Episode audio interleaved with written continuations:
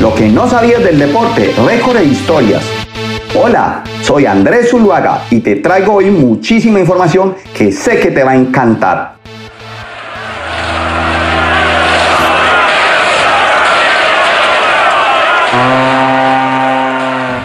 Hola, en el día de hoy te hablaré sobre las pelotas usadas en los mundiales de fútbol desde 1930 hasta el balón que se usará en Qatar 2022.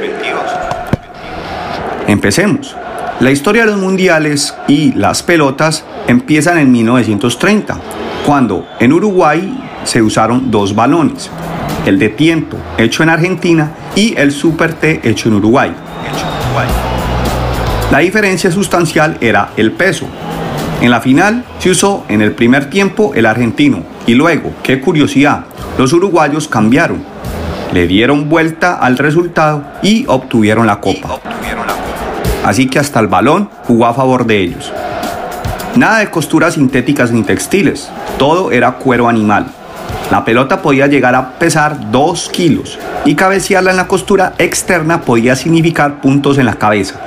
Imagínate, un balón que es tan liviano en estos momentos y para esa época era toda una odisea cabecearla y hasta jugar con ella.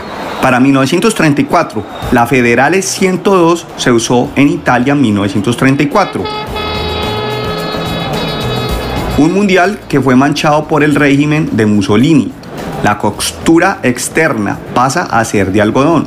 Se seguía usando vejiga animal, alivio para Monti Meazza Schiavo y todo el plantel italiano, que fue campeón del mundo por primera vez.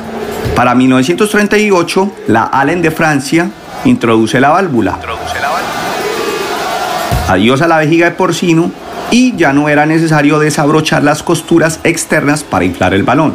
Para la extinción de deformaciones y absorciones faltaría muchísimo tiempo.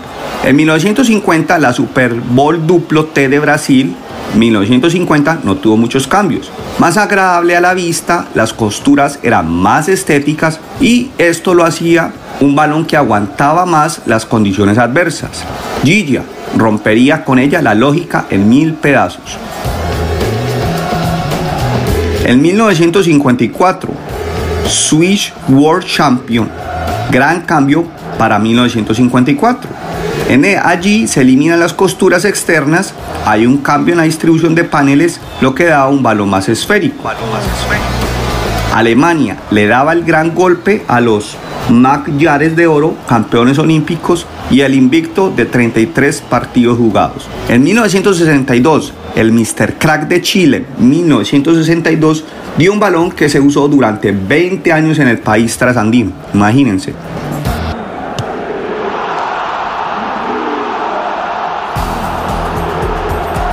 20 años con este balón. Tenía 18 paneles que daban un balón menos deformable y la selección anfitriona, o sea Chile, llegó hasta semifinales. Y al llegar a semifinales hizo historia, pues era su mejor actuación a nivel de mundial.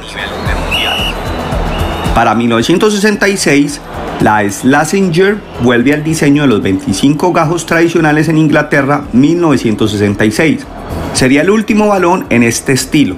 La revolución del marketing y las multinacionales comenzaban a involucrarse en el elemento fundamental para el juego.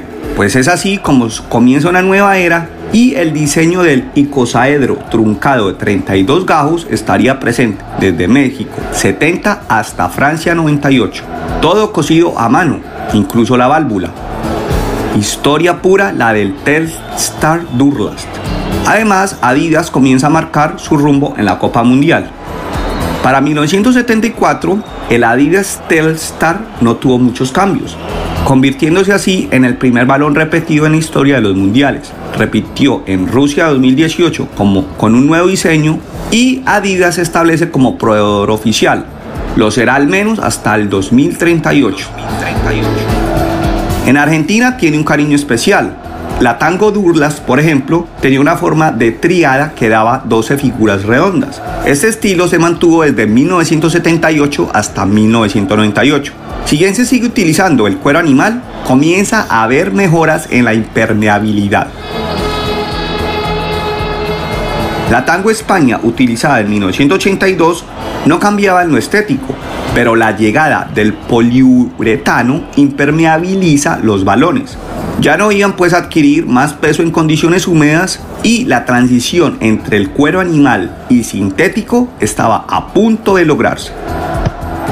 Para México 1986, el Adidas Azteca fue el primer esférico 100% sintético y se consiguió una mejor absorción del agua. Con ella, D10S hizo un gol con la mano. O sea, Dios, sí, Maradona. Maradona. Y cuatro minutos después desparramó medio equipo inglés. En Italia 1990, el Adidas Etrusco único contaba con una capa interna de espuma negra de poliuretano que le otorgaba mayor velocidad. Fue muy criticada por los arqueros, menos por Goicochea. Pues claro, ¿cómo iban a hacer un reclamo si fueron los ganadores de ese mundial?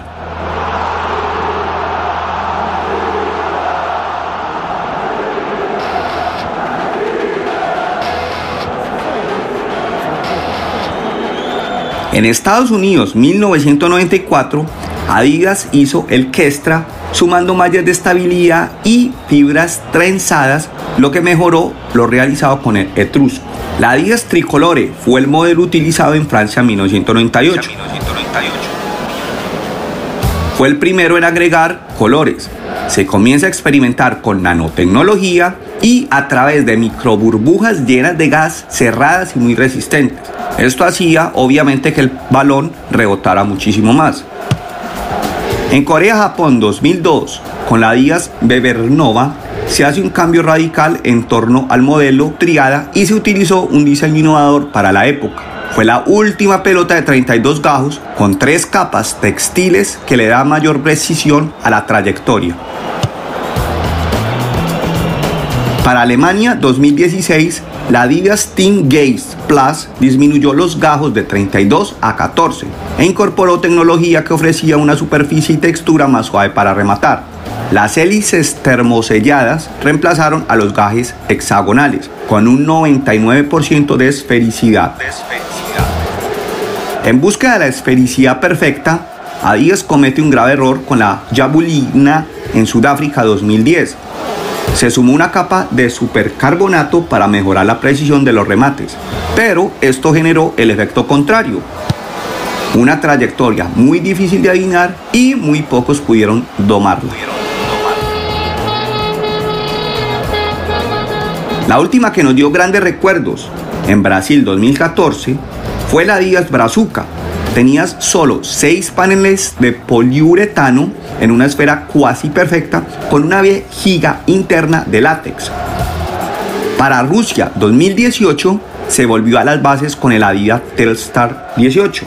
Tenía motivos en azul, negro y gris, además de tener un chip incorporado que almacenaba datos.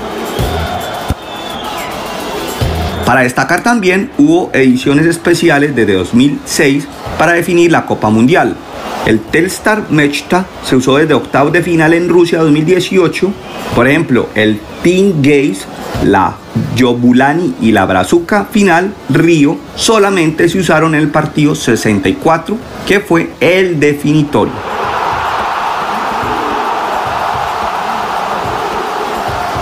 El Adidas Rila será el balón de Qatar 2022. Aún no hay definiciones sobre la tecnología aplicada y este balón se dará a conocer el día del sorteo. Y bueno, si te gustó este episodio, pues sígueme en las redes sociales como andres.zuluaga.1985 o la cuenta de Instagram de los podcasts, lo que no sabías del deporte y suscríbete, sígueme y encontrarás muchísimos más episodios para que sigas encarretado. Chao, nos vemos.